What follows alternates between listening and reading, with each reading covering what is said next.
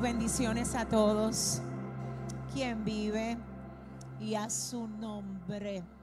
Y a su nombre. Gracias Dios, gracias Señor. Gracias Dios por el privilegio que nos das al permitirnos estar aquí otra vez, Dios. Aquí presencialmente, listos para recibir de ti otra vez. Gracias. Gracias por esto, Señor. Muchas gracias. Gracias igualmente, Dios, por cada vida que está conectada con nosotros desde diferentes partes del mundo. Gracias por usar esto, Dios. Gracias por usar ahora mismo esta plataforma virtual para que tu palabra fluya, corre y llegue donde se necesita, Padre. Dios mío, otra vez estamos en tus manos. Padre, todo lo que se hace aquí es para glorificarte a ti, Señor. Padre, nuestro deseo es agradarte y nuestra respuesta es adorarte, Dios. Dios, gracias, gracias, gracias por tu gracia, aleluya. Gracias, Señor, en el nombre de Jesús. Amén y amén. Voy a aprovechar que están de pie para que nosotros juntos leamos lo que será la base la base bíblica para lo que el Señor ha puesto hoy en nuestra boca y que yo sé que va a edificar la vida de todo el que lo reciba. ¿Cuántos dicen amén? En la mañana de hoy nosotros tuvimos un primer tiempo donde también ministramos y el tema del mensaje fue la decisión es tuya.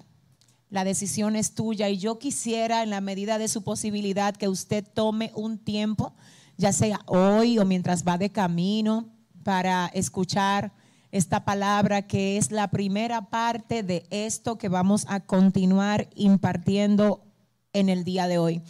Yo tengo que decirles a ustedes, amados, que por favor, miren de verdad, traten de ser bien intencional al prestar oído a lo que el Señor le quiere decir a usted. Mire, de verdad se lo digo, nosotros estamos viviendo tiempos muy peligrosos. Hay muchas cosas pasando y Dios quiere preservarlo de Él. Y para que haya una preservación de Dios para ti, necesitas prestar oído a la instrucción que el Señor te está dando. Y sobre todo necesitas poner en práctica lo que el Señor te está comunicando yo tengo que decir que, wow, siento una carga en mi corazón de decirles a ustedes que cuiden lo de Dios en ustedes, que lo cuiden, cuiden lo de Dios en ustedes, no deje que nada lo contamine, no dejes que el enemigo te lo robe. No dejes que nada lo ahogue, cuídalo de Dios en ti, escucha su instrucción, porque si el Señor te está dando instrucción es porque quiere preservarte de algo. Cuando tú no recibes instrucción, tú puedes engañarte a ti mismo creyendo que tú estás, pero estás desconectado de. O sea, yo puedo estar en un lugar, pero si no estoy bajo las instrucciones de quien gobierna ese lugar, es como si yo no estuviera ahí. Entonces el Señor te dice, yo te traje a mi casa porque te amo. Yo hago que tú te conectes con mi palabra porque quiero hablar contigo. No hagas oídos sordos a lo que el Señor te está tratando de decir. Vamos a la palabra. Libro de Éxodo capítulo 33 del verso 1 al verso 4 y luego vamos a dar un saltito al verso 15. Cuando usted lo tenga, por favor, me dice amén. Amén. Gloria a Dios. Yo quiero que usted esté leyendo conmigo desde el verso 1 al verso 4 y luego entonces vamos a leer el 15. Leemos en el nombre del Padre, del Hijo y del Espíritu Santo. Jehová dijo a Moisés, anda, sube de aquí, tú y el pueblo que sacaste de la tierra de Egipto, a la tierra de la cual juré a Abraham, Isaac y Jacob, diciendo, a tu descendencia la daré y yo enviaré delante de ti el ángel y echaré fuera al cananeo y al amorreo, al eteo, al fereceo, al ebeo y al jebuseo, a la tierra que fluye leche y miel. Pero yo no subiré en medio de ti, porque eres pueblo de dura cerviz, no sea que te consuma en el camino. Y oyendo el pueblo esta mala noticia, vistieron luto y ninguno se puso sus atavíos. Luego el verso 15 dice, y Moisés respondió, si tu presencia no ha de ir conmigo, no, Señor, no, no nos saques de aquí. Amén. Gloria a Dios. Padre, gracias. Ay, ay, ay, gracias por tu gracia, por tu presencia, por tu manifestación en esta casa. Dios mío, que tu presencia nunca nos falte. Señor Dios, que a ninguno de los que ahora mismo reciben esta palabra, ay Señor, que nunca, nunca nos falte tu presencia, Dios. Te necesitamos más que el aire, Dios mío. Te necesitamos más que a la propia vida misma, Padre. Te necesitamos con nosotros.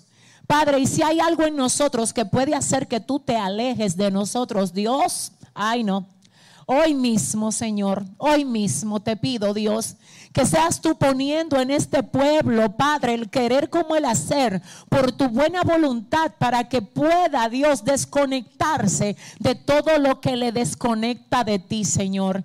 En el nombre del Padre, del Hijo y del Espíritu Santo, amén y amén. Pueden sentarse, gloria a Dios. Yo quiero hablar unos minutos bajo el tema preservado para algo, preservado para algo, gloria al Señor. Les acabo de decir que en la mañana nosotros estuvimos hablando de parte de Dios bajo el tema la decisión es tuya. Y ahora, ahora, en esta segunda parte, yo quiero decirle a usted que la razón por la que yo estoy segura de que Dios tiene algo con usted es que usted está aquí hoy. Esa es la garantía de que con usted Dios no ha terminado. Aunque ciertamente hay momentos en la vida donde parece que todo se terminó, porque nosotros a veces pensamos que el cierre de una temporada marca el final de la vida.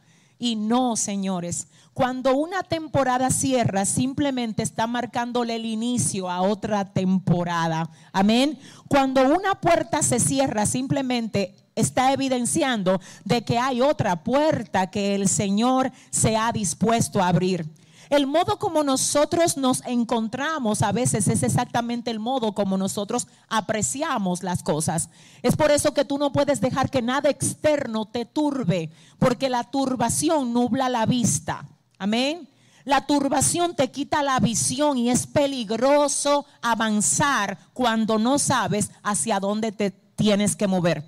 De hecho, no sé si ustedes han visto que cuando está lloviendo mucho, mucho, mucho, mucho, algunos choferes que van en la carretera deciden echarse a un lado hasta que pase la, lluvia torrencial. ¿Por qué? Porque la lluvia torrencial fuerte eh, te quita la visión de lo que está delante. No sé si ustedes me están entendiendo.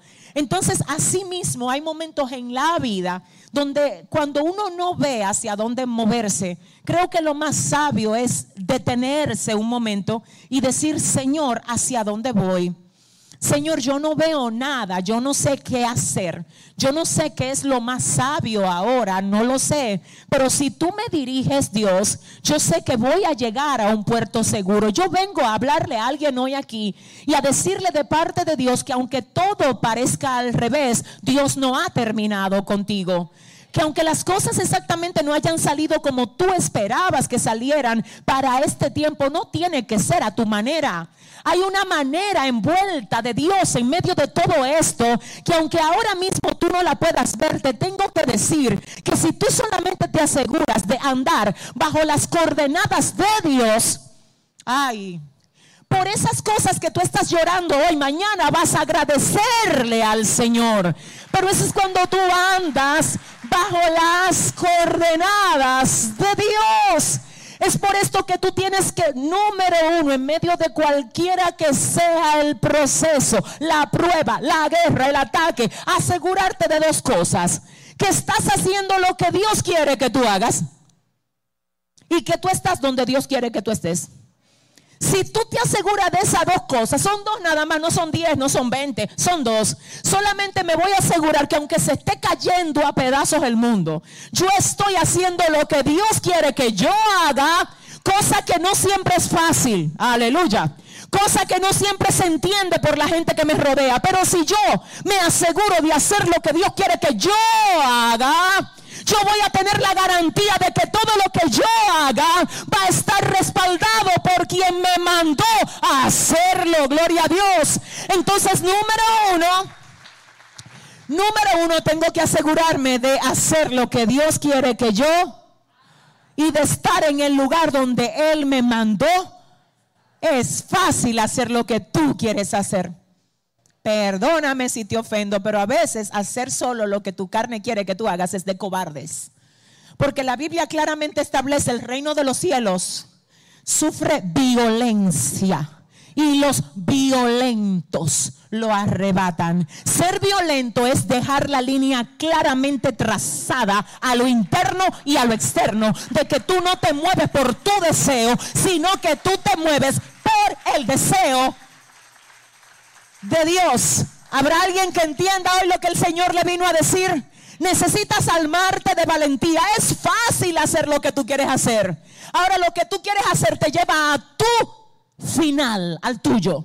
Lo que Dios quiere que tú hagas cuando tú te dispones a hacerlo te lleva al cumplimiento de lo que Él quiso hacer contigo. Mi alma adora a Dios. Quiero decirte hoy de parte de Dios que hay gente que van a tener que hacer un giro yo voy a repetir algo que el Señor en una ocasión me permitió decir. A veces el avance parece retroceso. A veces cuando tú vas dando pasos hacia adelante, pero en una ruta equivocada, tú no estás avanzando, tú te estás alejando del camino correcto. Así que a veces lo que tú llamas avance es realmente atrasarte en Dios. De hecho, déjame decirte que el verdadero avance en Dios a veces implica que tú des una vuelta en U para que le des la espalda al camino incorrecto y para que tomes el camino correcto.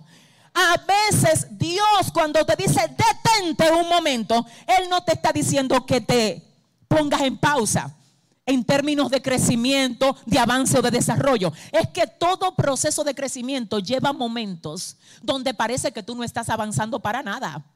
Pero ese detente un momento, Dios nunca hace una pausa de balde. Si usted le va a aplaudir al Señor, déselo bien. Las pausas en Dios nunca, nunca son de balde. En Dios nada es en vano y precisamente me muevo hacia aquí para conectarte con lo que te vengo a decir de parte del Señor. Mira, la Biblia habla de este hombre llamado Moisés. Muchos coinciden en que Moisés es el líder más grande de todo el Antiguo Testamento efectivamente tenemos que decir que de verdad Dios lo preservó para algo. ¿Cuántos saben que aquí a todos los que están en esta mañana Dios los ha preservado para algo? Dile al que te queda al lado, te sentaste al lado de uno que ha sido preservado. Díselo, tú no, no, mejor dile, tú no sabes de todo lo que Dios me ha librado, dile. Ay, díselo por favor. Si tú lo agradeces, si tú lo agradeces, si tú lo agradeces, ay, Dios nos ha preservado. Y yo quiero que tú sepas que específicamente, bueno, tengo que como quedar un poquito hacia atrás. La Biblia llama a un hombre llamado Abraham en el libro de Génesis, específicamente en el capítulo 12 y le dice, sal de tu tierra, de tu parentela, de la casa de tu padre y vete a la tierra que yo te mostraré. Haré de ti una nación grande y te bendeciré. La Biblia dice que Abraham, Abraham y Sara no podían tener hijos. Pero dice además la palabra específicamente que la razón por la que Abraham y Sara no podían tener hijos era porque Sara era estéril. Sara, al reconocer su condición, le sugiere a Abraham que se acueste con su criada Agar. Y la Biblia dice específicamente que Abraham, llegándose a Agar, tiene un hijo con la criada que se llama Ismael. Pero específicamente el propósito y el plan del Señor para con Abraham no se había de desarrollar a través de Ismael, sino que el Señor había determinado usar aquella matriz que aparentemente estaba cerrada para sacar de ahí la promesa, el desarrollo de la promesa que le había dado a su siervo Abraham. ¿Qué significa esto? Que el hecho de que Dios te haya señalado para algo grande no significa que siempre todo va a ser fácil que siempre todo va a estar abierto. De hecho, una de las evidencias de que Dios te llamó para algo es que siempre el enemigo va a tratar de oponerse para que ese algo que Dios quiere hacer contigo no se dé. A veces lo hace haciendo que personas sin causa te hagan la guerra. Pero a veces lo hace haciendo que gente que vive aún contigo se levante en tu propia contra. Entonces es ahí donde tú dices, pero no se supone que esta gente me tiene que apoyar. No, la Biblia dice a veces los primeros enemigos serán los de la casa. Y es que cuando se produce un choque de esencia, mi alma adora a Dios, es que cuando se produce un choque de esencia, porque ya tú no eres quien tú eras antes. Ahora, ah, mira, a ti te hicieron un vaciado de lo malo, de lo que te ataba, y te llenaron de la gloria de Dios, del Espíritu Santo de Dios. Todo el que no está lleno del Espíritu Santo de Dios, cuando te ve a ti como la esencia de Él y la esencia tuya, es contraria, adórale, se produce un choque de esencia. Es por esto que a veces lo único que tú puedes hacer por personas así es orar, porque tratarle de caer bien a ellos es un poquito complejo hasta que la esencia que está en ellos no sea transformada, igual como el Señor transformó la esencia tuya. Entonces en estos términos te tengo que decir, mi alma adora a Dios, ay Padre, que aquella matriz estaba cerrada, pero Dios dijo que era de Sara, de ella que le había de dar un hijo a Abraham, a través del cual toda la descendencia de Abraham había de ser multiplicada. Si Dios te dijo a ti que te va a dar algo, aunque tú lo veas cerrado, mantente esperando. No, es que aquí hay gente a lo que Dios le ha prometido que le va a dar algo. Es que yo vengo con palabra de Dios. Es que hoy el Señor me trajo a decirle a alguien, mucho cuidado. Si tú dejas de creer en la promesa que te di, mucho cuidado si tú piensas que a mí se me olvidó lo que yo te prometí. Mucho cuidado porque se ve cerrado, pero yo tengo la llave. Ay, Dios mío, que voy a usar para abrirlo. Mucho cuidado.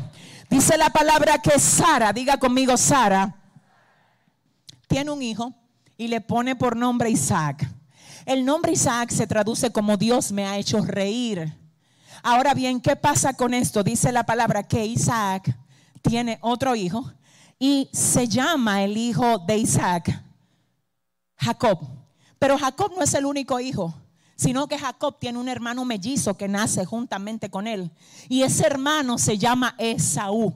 Ahora son dos los hijos que le nacen a Isaac. Uno se llama Jacob y el otro se llama Esaú. Pero el Señor tiene un propósito y no es con Esaú. Nacieron juntos, pero cada uno tenía un destino distinto.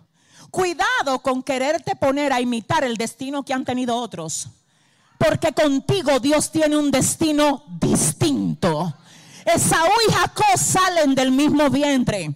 Tienen la misma madre y el mismo padre, pero el Señor había dicho antes de que naciera, mira, ten por cierto, Rebeca, de que el mayor va a servirle al menor. Destino, destino. Pero espérate, a ese no es que le llaman el usurpador, sí, a ese mismo.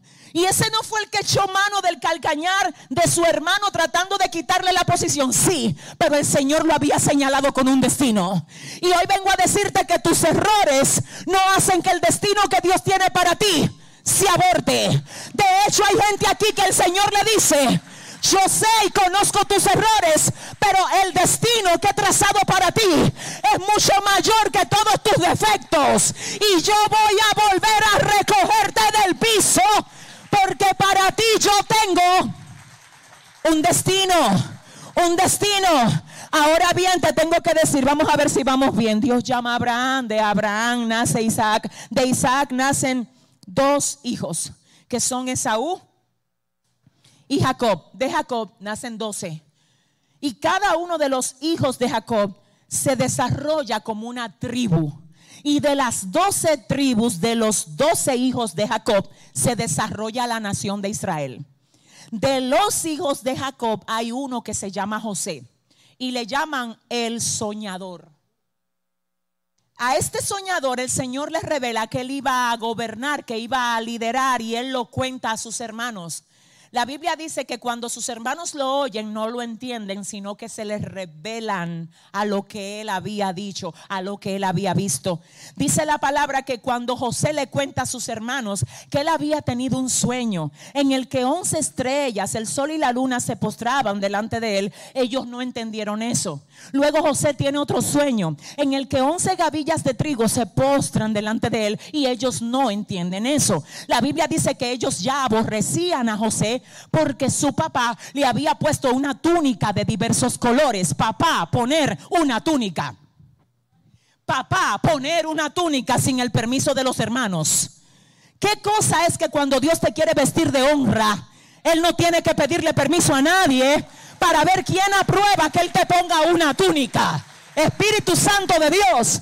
Ahora bien, la reina Valera dice que la túnica era de diversos colores. Sin embargo, la Biblia en el original hebreo dice que la túnica era manga larga.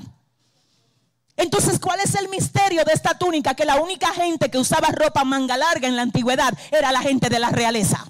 Así que lo que Jacob hizo con José es que lo viste de realeza, de manera que todo el que lo veía veía no a José el hermanito, sino a José el príncipe entre sus hermanos. Yo vengo a decirte que el Señor te puso una túnica para que donde quiera que tú vayas te la pongas. Y cuando tú llegues al trabajo se sepa que tú eres luz en medio de las tinieblas. Que cuando tú estés en la comunidad se sepa que tú tienes una túnica. Ay, Dios mío. Dile al que te queda al lado, por eso es que no me puedo vestir como todo el mundo. Dile, por favor. Dile, yo tengo una túnica. Por eso es que no puedo hablar como todo el mundo. Por eso no puedo caminar como caminan todos. Yo tengo una túnica, el Señor me vistió. ¿Habrá alguien que Dios lo haya vestido hoy aquí? Dice la palabra que por causa del odio, del odio que los hermanos de José le tienen, señores, lo venden lo venden como esclavo y José llega a la casa de un hombre llamado Potifar. Y dice la palabra específicamente que ahí pasan muchas cosas. Yo tengo que eh, darles rápido a esta parte introductoria, pero sí quiero decirte que fue triste para José quedarse sin casa, sin papá y hasta la túnica le quitaron. Señores, le quitaron la túnica que su papá le hizo, se la quitaron pero yo he aprendido que en la vida no importa que te quiten la túnica, porque nadie te va a poder quitar la cobertura. En otras palabras, déjame decirte algo. Si te quitan el trabajo, no te pueden quitar al proveedor. Si te dicen que tú tienes un diagnóstico médico contrario, no te pueden quitar al sanador. Ah, no sé. Si se levantan en tu contra, no te pueden quitar al defensor. No importa que te lleves Sacamay la túnica. Si yo me quedo con la cobertura, le quitaron la túnica. Se la quitaron. No me hables de que te quitaron una túnica. Háblame de que te queda la cobertura. Yo no te tengo pena porque te hayan quitado la túnica. Yo quiero celebrar contigo que te queda la cobertura. Y si hay alguien aquí que le queda la cobertura, que le dé un aplauso. Dios mío. Ay, alabanza. Oye esto. Oye esto. Él llega, él llega, él llega sin túnica, pero con cobertura a la casa de Potifar. Hay gente que cree que la posición. Y no es la posición, es la gracia. Hay gente que creen que es el título, no es el título, es el talento. Hay gente que creen que es el dinero que tiene, no es el dinero que tiene, es la gracia que tú tuviste para ganártelo. No es, es que no es la túnica. Es que es la cobertura. Él llegó sin túnica donde Potifar, pero llegó. Y la Biblia para ser elegante en lo que voy a expresar dice lo siguiente. Pero Jehová estaba con José.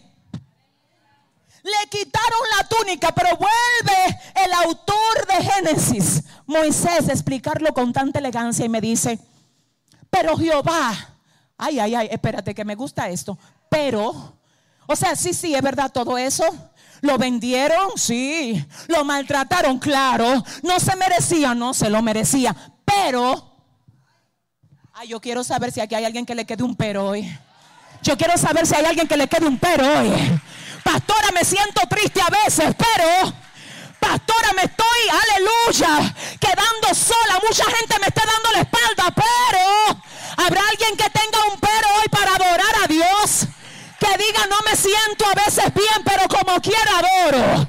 Pero como quiera busco el rostro de Dios. Pero como quiera sé que me queda la cobertura. Pero Jehová estaba con José. ¿Y sabe lo que dice más adelante el libro de Génesis hablando Jacob acerca de José? Rama fructífera es José. Rama fructífera. Que cuando lo quisieron bloquear con una pared, él se extendió. Sus ramas se, extendieron por el muro que le pusieron para que él no avanzara. No, señor, es que ustedes no, es que no. Tú sabes lo que es que a ti te pongan un muro para que tú no pases. Y tú digas, ¿sabes qué? Encima del muro voy a crecer. rama fructífera es José. Y además dice, los arqueros lo aborrecieron. Los flecheros le tiraron a matar. Pero con todo y eso, con los flecheros ahí, con los arqueros tirándole a matar, con el muro como una barrera, él se extendió. Él fructificó hasta tal punto que no solo fructificó para él, sino para todos los que lo vendieron. La promesa que Dios le había dado a José se cumple, pero no se cumple donde él pensaba. Porque ese es el problema de mucha gente. A la que Dios le da promesa, que ellos le hacen un plano a la promesa. Tiene que ser así, tiene que ser con él, tiene que ser de este color. No es así. No, perdóname, Dios te da la promesa, los planos lo tiene él. Santo, santo, santo. Yo voy a ser líder aquí en Israel, en la tierra que el Señor le juró. No, no, no, espérate, déjame aclararte algo. Tú no, tú no tienes los planos. Yo te di la promesa, los planos los tengo yo. Yo te voy a dar una casa. Ahora no me digas de qué color va a ser la casa. No me digas cómo va a tener el piso. Ah, yo te voy a dar una pareja. No tiene que venir así. No es como tú dices, es como yo digo. Los planos los tengo yo. Los planos los tengo yo. ¿Alguien puede entender? La promesa él la cargaba, pero dice la palabra, Dios mío, que es en tierra que él no esperaba que esa promesa. Ay, Dios mío, mira, no te frustres. No te quedes ahí cuando Dios te está diciendo, muévete. Ay, Dios mío, no tengas miedo de tirarte a las aguas que Dios te dijo, tírate y nada. Aleluya. Aleluya. ¿Qué tú crees que el que te mandó a nadar te va a dejar ahogar? Él no te va a dejar ahogar. Alguien aquí tiene que creerle a Dios en esta mañana y entender que Dios le ha dicho, ah, oh, yo estoy contigo para librarte. Tú tienes una promesa.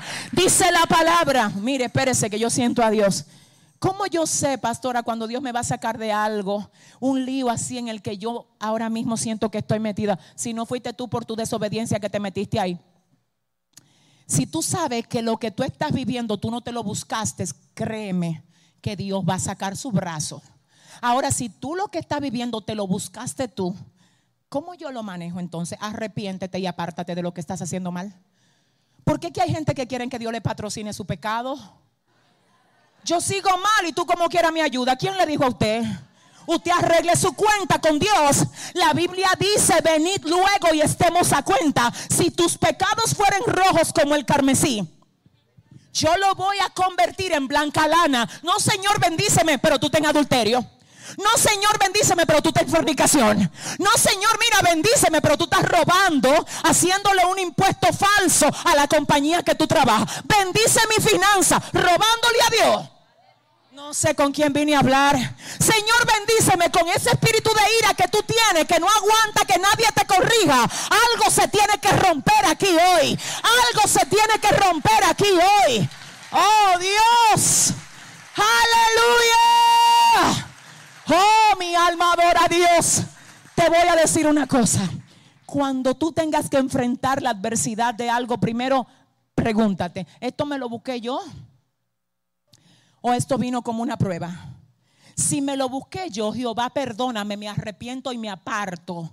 Y desde hoy comienzo a actuar de modo que mi vida sea un cambio de siembra.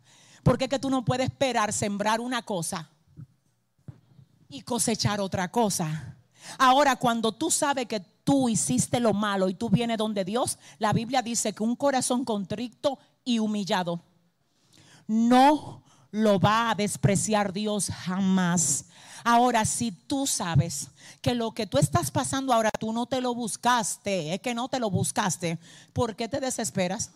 ¿Qué tú te crees que tú no tienes dueño? ¿Qué es lo que tú te crees? Que tú estás desamparado. ¿Tú te crees que Dios no está pendiente de lo que a ti te pasa? Cuando la Biblia dice que aún una hebra del pelo que se caiga de nosotros, el Señor sabe cuál fue. Si hay alguien que le va a dar un aplauso a Dios, que lo haga bien. Ay, Dios mío.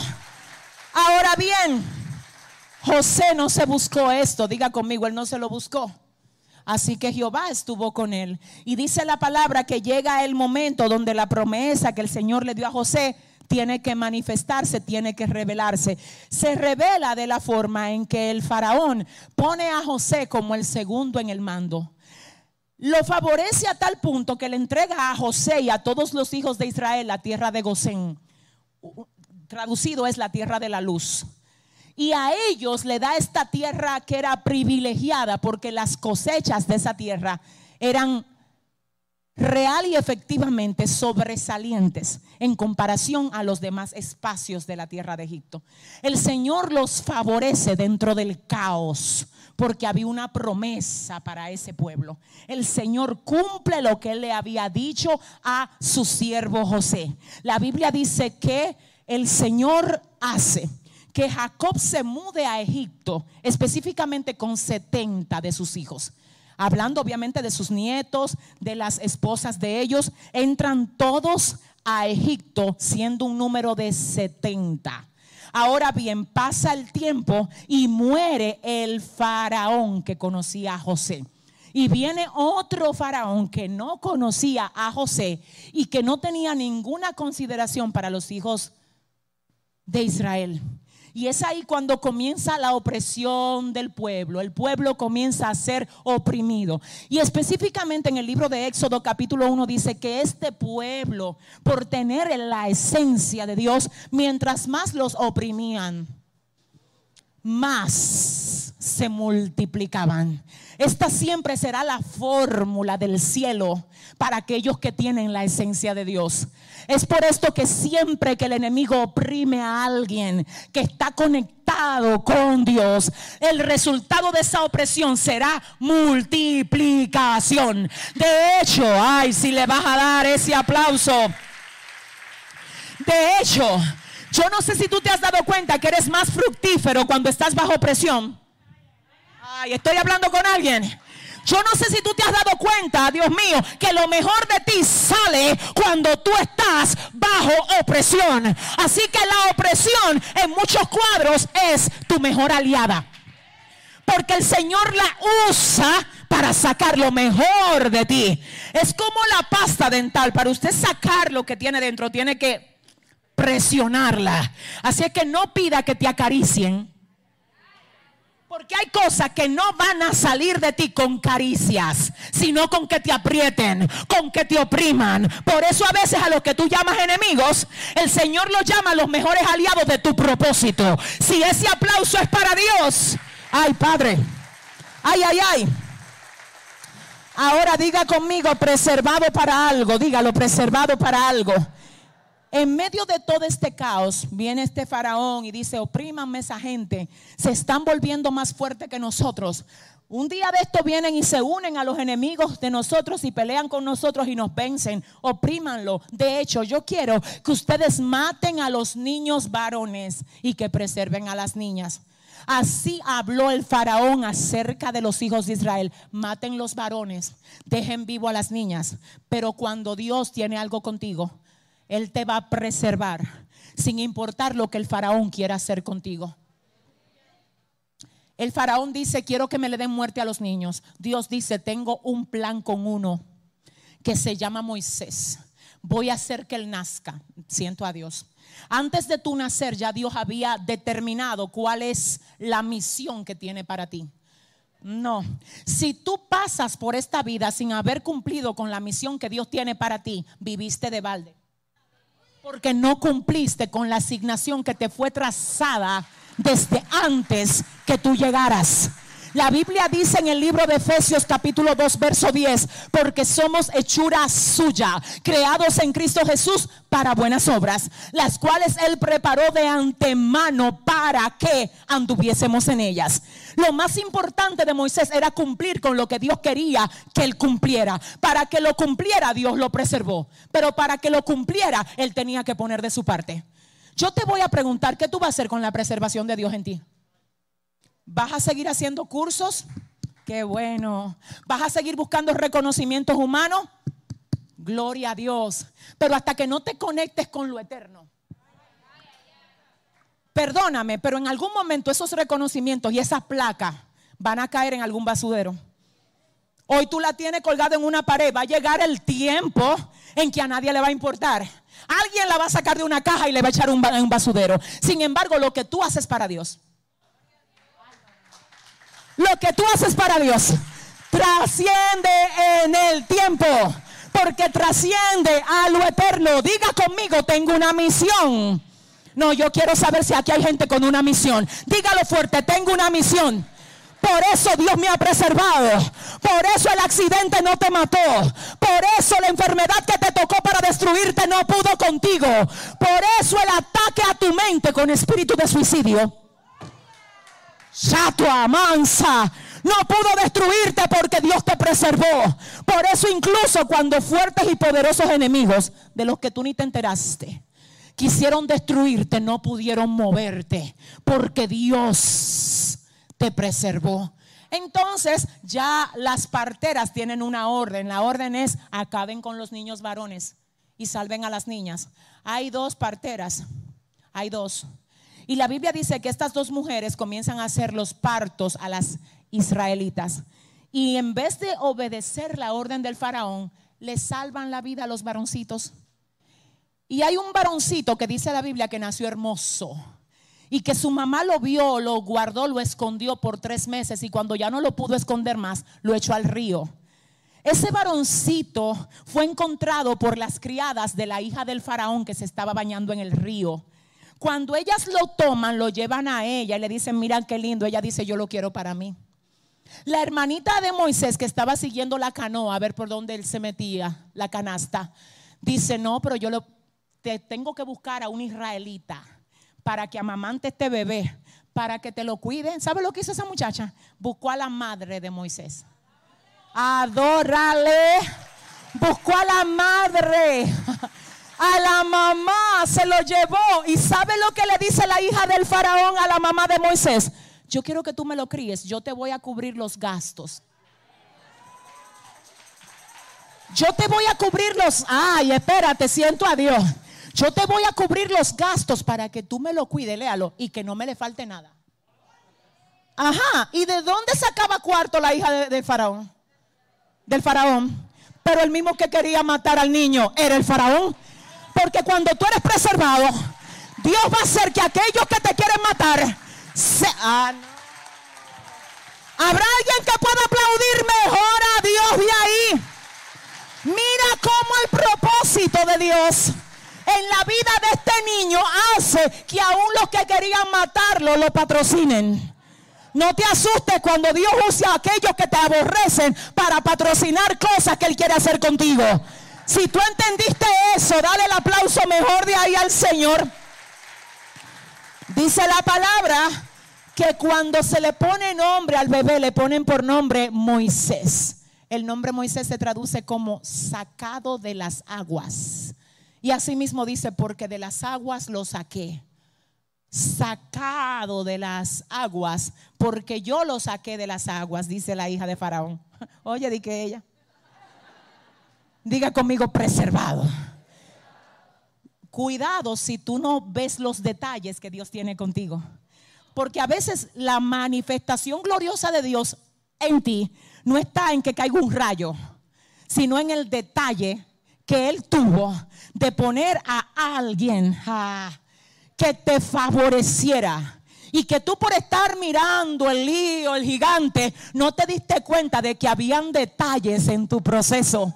Que Dios se encargó de que estuvieran ahí para que su propósito en ti se cumpliera. Mira, en Moisés las parteras, Dios las usó para que lo cubrieran.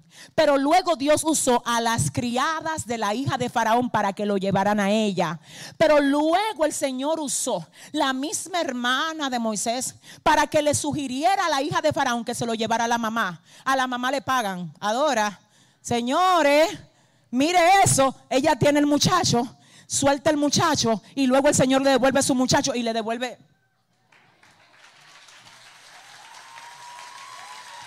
le pagan, adórale. Luego lo llevan otra vez donde ella para que lo críe. Porque ya los años de la infancia con la mamá, ahora vamos a formarte. Ahora, ¿para qué? Yo quiero que usted solamente preste atención porque vengo a traerte algo que va a sacudir tu corazón. Fíjate cómo en el caso de Moisés, el propósito que Dios tenía con él incluía una formación especial una formación que él tenía que recibir frente a la cara de Faraón. Ahora el niño preservado está con Faraón en la misma casa, con el que lo quería matar. Fíjate cómo a veces Dios te lleva a crecer, no a lugares cómodos, no a lugares donde todo el mundo te quiere, te abraza, sino donde hay faraones. ¿Alguien entiende? Hay momentos donde Dios te lleva a crecer y te pone una demanda diciéndote, crece frente a la cara del mismo faraón. Y a veces el propósito de Dios contigo no incluye cosa cómoda, incluye estar en un terreno difícil y como quiera crecer. Incluye tener todos los vientos en tu contra y como quiera crecer. Yo vengo a hablar con alguien yo no sé dónde, en qué parte del camino fue que usted le dijeron que crecer es fácil. Yo no sé en qué parte del camino fue que usted creyó que si Dios está con usted, todo va a estar bien. ¿Quién se lo dijo? De hecho, cuando tú llegas a los lugares, todo se va a revolucionar. Los demonios van a querer alborotar. Pero lo que está en ti es más fuerte que lo que está en contra de ti. ¿Habrá alguien que entienda lo que Dios le vino a... No. Déjame ver. Tú sabes la gente que deja trabajo de que porque hay guerra ahí. Tú sabes, cuando fue Dios que te mandó, tú no sabes si el plan de Dios es que tú te ganes el supervisor, pero tú con ese espíritu de ñoñería, de que, que mirieron, que mirieron mis sentimientos. Dile al que te queda al lado, mírame el favor, díselo a sí mismo. Dile, deja el sentimentalismo y conéctate con tu asignación. Si ese aplauso, no, es que yo no sé. Hay ese sentimentalismo. Tú sabes que por ese sentimentalismo hay mucha gente que se va de las iglesias. Se desconecta de lo que Dios quiere para ellos por sentimientos. Por ese sentimentalismo hay gente que no le ni un amigo preservan. Porque es que lo hieren muy fácil. Usted no puede estar tan. ¿Y qué fragilidad es esta, Dios mío? ¿Pero qué es esto? Un grupo de gente que son más delicados que los huevos, que no se pueden casi. Se cuartean de cualquier cosa. Te voy a decir algo. Mira, escucha palabra de Dios aquí. Yo oro y profetizo para que todo el que entró hoy por ese pasillo y por esa puerta, siendo un huevo, que todo el mundo tiene que estar pasándole la manita, salga de aquí hoy siendo una piedra con la que el Señor pueda edificar cosas grandes. Reprendo todo espíritu, Shamalai Tama, que te quiere hacer huir de lo que Dios ha dispuesto para ti. Dile al que te queda al lado, suelta el sentimentalismo. Dios, siento a Dios aquí. Yo no sé, me pueden dar 15 minutos más. yo casi estoy casi recogiendo y no he entrado a nada. ¿Alguien anda muy rápido aquí? Por sentimentalismo usted se ata a usted mismo a cosas que el Señor quiere que usted deje. Señores, voy a confesar algo aquí que nadie se, no se burlen porque esto fue serio. ¿Puedo contar con ustedes? El otro día yo tenía un comedor allá en la casa que era viejo y resulta que yo lo, qué sé yo, le había cogido cariño. Porque que era ahí que yo me sentaba a llorar en tiempos de mi vida. Ahí escribí un par de libros, entre ellos escribí eh, eh, Mujer Reposiciónate, escribí eh, reconstruye. Y yo me sentaba ahí. Cuando llegó la hora que el Señor me dice, suelta eso, regálalo algo con eso, yo dije, ay hombre, cuando esa silla la estaban bajando de la casa. Señores, no, miren, ustedes se ríen, era algo serio. Algo, yo algo así adentro de mí. Yo dije, ay Dios mío, jamás volveré a ver estas sillas. Las sillas no tienen vida. Era solamente un tema de que yo me sentaba ahí, señores, yo no lo puedo creer, que yo a mí me dolió, de que, ay hombre, yo bajé a ver cuando se la llevaban. Yo dije, oh por Dios, no puede ser, de algún modo yo sentía que eso era parte de todo. Yo no sé si a usted le ha pasado, señores, cómo nosotros nos atamos a cosas cuando el Señor te está diciendo, deja el sentimiento. Dios, te tengo que decir algo, mi alma adora a Dios. Perdóname, perdóname, pero hay cosas a las que ahora tú estás atado y tú estás atada que no van con el propósito que Dios tiene contigo. Y si sigues caminando con eso, tú no vas a llegar a ser lo que Dios quiere que tú seas para Él. Escúchame, más importante que todo lo que tú alcances aquí es que tú alcances el destino que Dios trazó para ti. En esos términos te quiero decir algo. Aquí viene Moisés, se cría frente a la cara de Faraón, pero cuando llega el tiempo de que José se vaya de ahí, porque Dios te lleva a lugares por tiempo. Tú sabes que hay lugares donde el Señor te tiene ahora, escucha esto, que luego de tú haber agotado todo ahí, el Señor dice, ahora te muevo de ahí. Y lo peor que te puede pasar a ti es quedarte en un lugar del cual ya Dios terminó contigo ahí. Ahora, lo peor que te puede pasar en otro orden es también que tú quieras salir antes de que Dios te diga vete. Te digo por qué. Porque si Dios te dijo, todavía estoy trabajando contigo en la capital, y tú te, muevas, tú te mueves para Santiago, te mueves tú. Y lo que Dios ama, tenía para ti aquí, se queda aquí. Ahora, escucha bien, si Dios te dijo, te vas para Santiago y tú te quedas aquí, la gloria que Dios tiene para ti se movió a Santiago. ¿Por qué tú no vas a trazar a Dios? ¿Eres tú el que te va a trazar tú mismo? Entonces es importante que tú te muevas bajo las coordenadas que Dios te da. Entonces aquí el Señor lleva a Moisés ahí para que lo críen, para que lo eduquen. Cuando el Señor dice, ahora te muevo de aquí, ¿sabe lo que hizo Dios? Diga conmigo, ay, ay, ay hizo un lío. ¿Qué lío hizo? Él hizo un lío, mató a un egipcio. Porque él vio que había un egipcio que estaba maltratando a uno del pueblo. Y él defendió a su hermano el israelita. Y lo mató. Al otro día se levanta Moisés y ve que dos israelitas están riñendo. Y le dice, no peleen, llévense bien. Uno de ellos le dice, ajá, ¿qué tú quieres? Matarme como tú mataste al egipcio. Moisés dijo, ay padre, ya se supo esto, Dios mío. ¿Qué es lo que voy a hacer ahora? Y dice, tengo que correr de aquí antes que lo sepa Faraón. Efectivamente, Faraón lo sabe y dice que lo andaba buscando para matarlo. Moisés se va del palacio del Faraón. ¿Y sabe para dónde? Para un desierto. Ay, yo no sé, espérese, que usted tiene que oír esto. Todo el mundo sabe cómo pasar del desierto al palacio, pero no todo el mundo sabe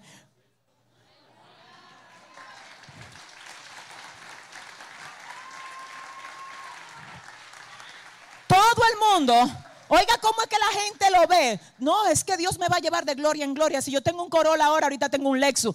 ¿qué? ¿Dónde? ¿Qué es lo que a ti? Dile al que te queda al lado, mira, hazme el favor. Las cosas de Dios son misterios. Él lo hace como Él quiere. Cuando quiere, a la forma que Él quiere. Escúcheme. Según usted y según yo, posiblemente, ¿era atraso, Ariel? Ariel, ¿tú sabes lo que es una gente criándose en un palacio? y que del palacio lo manden a un desierto. Para lo que es lógico, eso es atraso. Para el reino de Dios, eso es avance. Así que no te aferres a un palacio cuando Dios te está diciendo, se terminó el tiempo de palacio, ahora te mando al desierto. Shama. Y oiga lo que acontece, siento al Espíritu Santo de Dios. Oiga lo que pasa, él llega a un desierto y dice la palabra que estando en el desierto, él se dispone a ayudar a unas doncellas que están sacando agua y pelea con los pastores que no la querían dejar a ella sacar agua, sin darse cuenta que por servir se está buscando un matrimonio. Adore. Usted ve usted que está pasando muy rápido por la gente que lo necesitan, dice que usted está rápido, que se tiene que ir. Hay un misterio ahí. En un favor que tú le puedas hacer a alguien se puede desatar. Gloria de Dios. Cuidado, porque a veces la respuesta que tú andas cayéndole atrás, ya el Señor te la puso alrededor tuyo y se descodifica con el servicio. Moisés llega a ese desierto y él no llega y dice, ¿dónde llegó a vivir? Ay, Dios mío, me sacaron del palacio. Observa que hay un grupo de jóvenes y le dicen, déjenme ayudarle a sacar el agua. Pelea con los pastores que no querían ayudar a esas jóvenes. Y después las muchachas llegan donde el papá, hola papi, llegamos. El papá le dice, que temprano llegaron hoy de sacar el agua. Y ella dicen, ay, es que no encontramos con un varón egipcio que nos ayudó. Y el papá dice, no, pero búsquenme ese hombre que lo ayudó a ustedes, búsquenmelo rápido, vamos a darle comida. Y no solo le dieron comida, le dieron trabajo, le dieron casa y él se casó con la hija de ese hombre que se llamaba Séfora. ¿Sabe lo que hizo ese tremendo hombre de Dios? Que tuvo un hijo con Séfora y le puso por nombre al hijo Gerson, que se traduce como forastero soy en tierra ajena. A lo que sale de él, él le pone un nombre para que cada vez que él llamara a ese muchacho, él mismo se acordara. Esto no es Esto no es permanente. Esto no es permanente. Esto es temporal. Ay, Dios mío, esto es temporal. Tú sabes el problema de mucha gente que está creyendo que la situación que tiene ahora es permanente. Moisés nunca cayó en ese error. Porque cada vez que el diablo le quería poner duda, mírate a ti, ay, mira, di que, que Dios te había preservado para cosas grandes, mírate a ti en un desierto. Él decía, Gerson, ven acá. Adórale que Él está aquí. Ven, acuérdame que yo estoy aquí de pasada. Ven, acuérdame que no fue para este desierto nada más que Dios me llamó. Ven, acuérdamelo. Si yo fuera usted, hiciera algo hoy en la habitación, lo pusiera de fondo de pantalla. Forastero soy en este desierto. Forastero soy en esta prueba. estoy de pasada. Estoy de pasada. Esto no fue lo que Dios me habló. Esto es solamente una parada. ¿Habrá alguien que lo entienda? Dice la Biblia que Él está ahí, señores. El que estaba en el palacio lo ponen a cuidar ovejas. Ovejas ajenas que no son la de Él. Porque una cosa es que a ti te den ovejas y otra cosa es que te pongan a cuidar lo ajeno. Se va a saber qué tan listo tú estás para manejar lo tuyo cuando tú puedas manejar lo ajeno con integridad, con lealtad y para dar buenas cuentas a quien te lo puso en la mano. Mientras tú estés, Dios mío, sin entender que lo que tú estás haciendo ahora solamente es un escenario que te está dando a ti la oportunidad para tú demostrar si estás listo para lo tuyo propio. Tú no vas a poder entrar a lo que el Señor prometió para ti. Escucha para dónde que Dios lleva a Moisés. ¿Para dónde que lo lleva?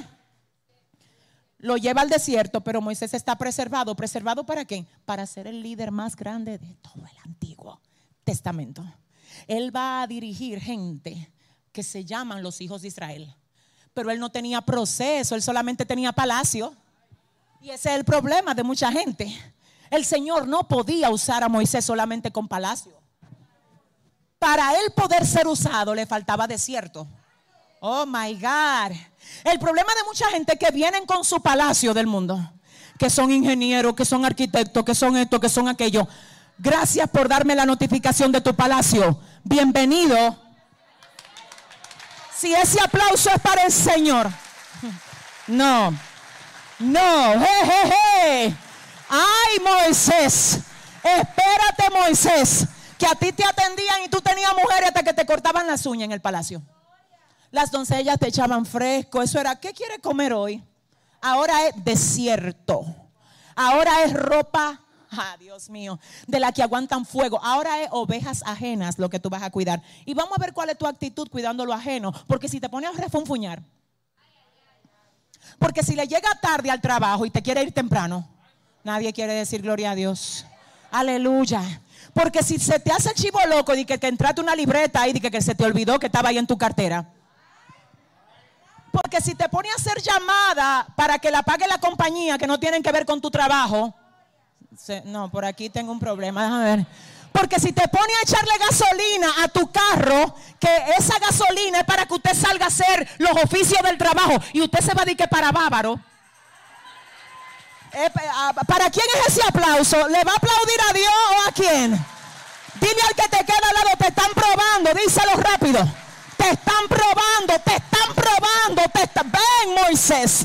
Ven, vamos a ver qué tan líder eres. Vamos a ponerte a cuidar las ovejas de Jetro. Ay, esto es un ensayo. Siento a Dios, un ensayo. Ah, Dios, un ensayo. Nunca se me va a olvidar cuando yo eh, comencé el ministerio. ¿Cuál ministerio? Este de, púlpito y de, naciones, no señores, de baños, de limpiar inodoros. Nadie quiere ese ministerio, yo sé. Pero le digo que de ahí vengo yo. Y yo no me metí en eso de que para lavar baños. Yo tenía otra intención y lo voy a confesar aquí. Mi intención no era de que lavar baño, Dios me probó el corazón. En mi iglesia donde yo me convertí había un altar de lo que se usaban antes con una columna y una silla gigante en el centro. Yo no sé quién llegó a ver eso. Eso parecía casi una sucursal del trono de Dios. Y yo decía, mira, si yo entro ahí un día, a mí me va a dar algo. Yo sabía que nadie me iba a dar una parte a mí, porque imagínense usted, una nueva creyente, yo dije, tengo que idearme un plan porque yo necesito estar ahí, algo tiene que pasar. Yo, yo veía eso tan grande y yo dije, el plan es que voy a decirle que me integren en el Ministerio de Servicio. Limpieza, limpieza, servicio. Cuando yo llego muy feliz pensando que me iban a mandar a limpiar el altar, me entrega la líder de limpieza un cubo grandísimo con unos cepillos, unas escobas, unos swappers y me dice, a usted le tocan los cuatro baños de aquí de la iglesia. Y yo dije, wow. Yo que tenía el plan de ir a limpiar allí, pero no es, no es tu plan. Ay, es que no es tu plan. Ay, Dios mío. Yo me acuerdo que cuando yo comencé a lavar esos baños, el Espíritu me dijo a mí, ahí, nueva creyente, exprésame con lo que tú estás haciendo ahora, en qué lugar tú me tienes a mí. Mire, usted no sabe cómo yo quería que esos inodoros quedaran. No se trataba de la gente que iba al baño, se trataba de Dios. Porque la Biblia dice, y todo lo que ustedes hagan, háganlo de corazón, como para el Señor y no para los hombres, porque es del Señor que ustedes reciben la recompensa. Ahora bien, yo te tengo que decir que luego un día cuando no llegó la que limpiaba el altar, ¿saben a quién buscaron? ¿Sabe por qué? Porque el que limpia bien los baños puede subir a limpiar aquí arriba. Si ese aplauso es para el Señor. Entonces tenemos a Moisés, ¿dónde lo tenemos ahora? En el desierto. Pero estando sirviendo a Jetro en el desierto, se le aparece quien lo preservó. Y le dice, ¿sabes qué? Pasaste la prueba. Ahora prepárate que te vas a ir donde el faraón y le vas a decir a él que yo le digo, deja ir a mi pueblo para que me sirva. Ahí viene, ahí viene Moisés y le dice a Dios, pero tú no sabes que me quieren matar. El Señor le dice, no, es que ya el faraón que te quería hacer daño ha muerto. Y yo te tengo que decir, mira, escucha esto. Te voy a usar ahora, mi alma adora a Dios, porque ya tú tienes palacio y tienes desierto. No es que el palacio no es importante, es que no puede servir solo. Porque si solamente la parte de palacio es la que va a servir en ti, tú vas a ser un arrogante. Tú te vas a creer que por ti. Tú vas a creer que tú eres el único a quien Dios puede usar. Era que a esa parte de palacio, mi alma adora a Dios, se le tenía que sumar el desierto. Espíritu Santo. Ahora, pastora, pues entonces fue de balde que Dios hizo que Moisés se criara en el palacio. No, porque el único que estaba capacitado para ir a hacerle frente a Faraón era él. ¿Pero por qué? Porque él hablaba el idioma que se hablaba ahí. Porque él conocía el protocolo. Así que cuando Dios buscó uno que estuviera ready, el ready era él. Tenía palacio, tenía desierto. Va y se presenta delante de Faraón y ustedes conocen la historia. El punto aquí a modo de conclusión que yo quiero presentar es la lectura que leí. Y ustedes saben cómo Dios respaldó a Moisés, porque Moisés se movía acorde a lo que Dios le decía. Ahora bien, en Éxodo 33 dice la palabra que Jehová dijo a Moisés, anda, sube de aquí tú y el pueblo que sacaste de la tierra de Egipto. Número uno, no fue Moisés que lo sacó. El que lo sacó fue Dios a través de Moisés. Porque hay una diferencia en que tú hagas cosas y que Dios haga cosas a través de ti. Cuando eres tú quien haces las cosas, tú no tienes dónde ir porque fueron tus cosas.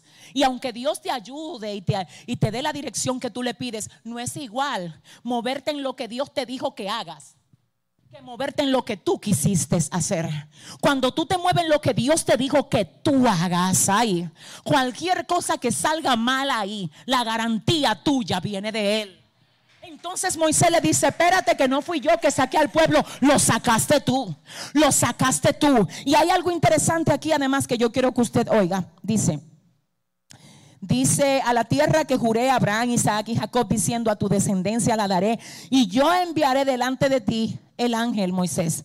Y echaré fuera al cananeo y al amorreo y al eteo, al jefereseo, al ebeo y al jebuseo. Y yo voy a mandar mi ángel Moisés delante de ti. Muévete con el pueblo. Ya después que ellos habían salido, ya después que el Señor había libertado al pueblo a través de Moisés, ahora en un momento del camino le dice, voy a mandar mi ángel por la rebeldía del pueblo. Voy a hacer que mi ángel se vaya contigo. Yo voy a echar fuera al ebeo, al cananeo, al jebuseo, al eteo, porque mi ángel va contigo. Quiero que usted oiga esta conclusión porque aquí hay algo tremendo. Oiga lo que es que pasa. Hablar de un ángel no es hablar de cualquier cosa. Diga conmigo, no es cualquier cosa.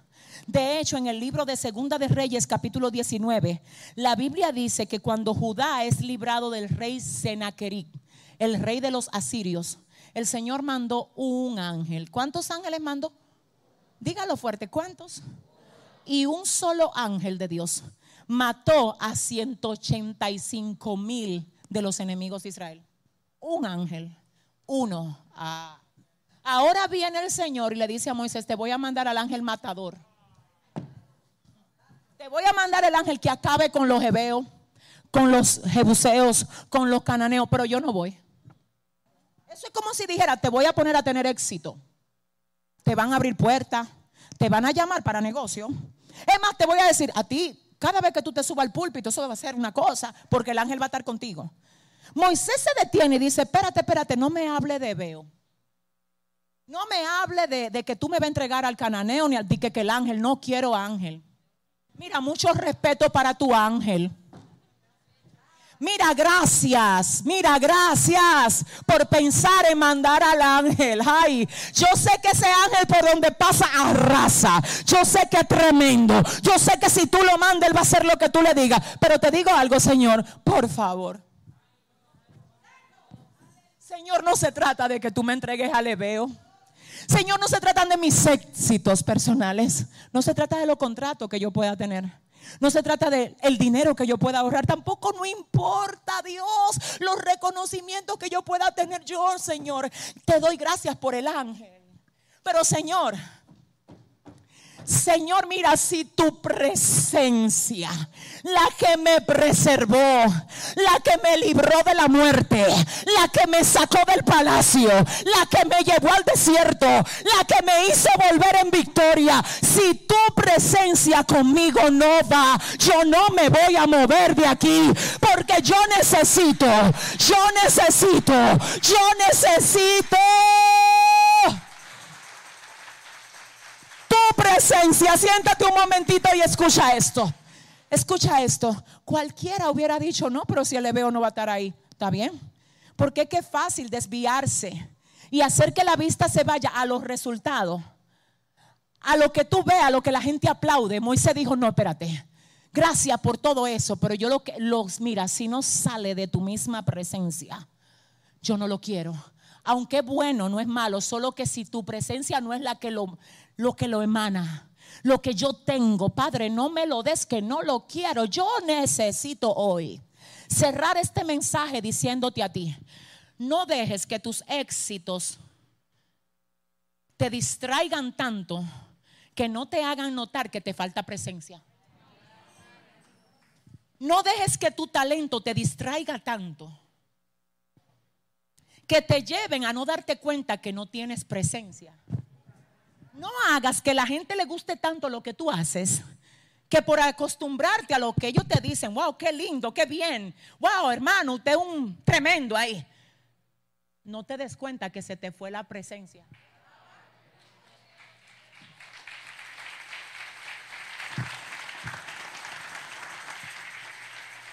¿De qué me vale entonar sin presencia? ¿De qué me vale citar versículos sin presencia? ¿De qué me vale predicar si no tengo la presencia? Pero que de qué me vale dirigir un pueblo si Dios no está conmigo? Necesitamos la presencia. ¿Sabes lo que pasó con David? Mi alma adora a Dios. La Biblia dice que David comienza a reinar en el capítulo de segunda de Samuel, perdón, en el capítulo 5 de segunda de Samuel, él comienza a reinar. Y en el capítulo 6 él dice, tráiganme el arca. El arca representaba la presencia de Dios. Y él dijo, no voy a reinar sin, sin presencia. Te voy a decir una, una cosa, a todo lo que Dios te dé, lleva la presencia.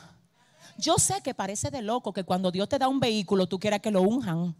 Hay gente que no va a entender que, que tú quieres que te unjan un vehículo, que te lo unjan. Porque es ese simbolismo de decir, mira Dios, te lo pongo en tus manos.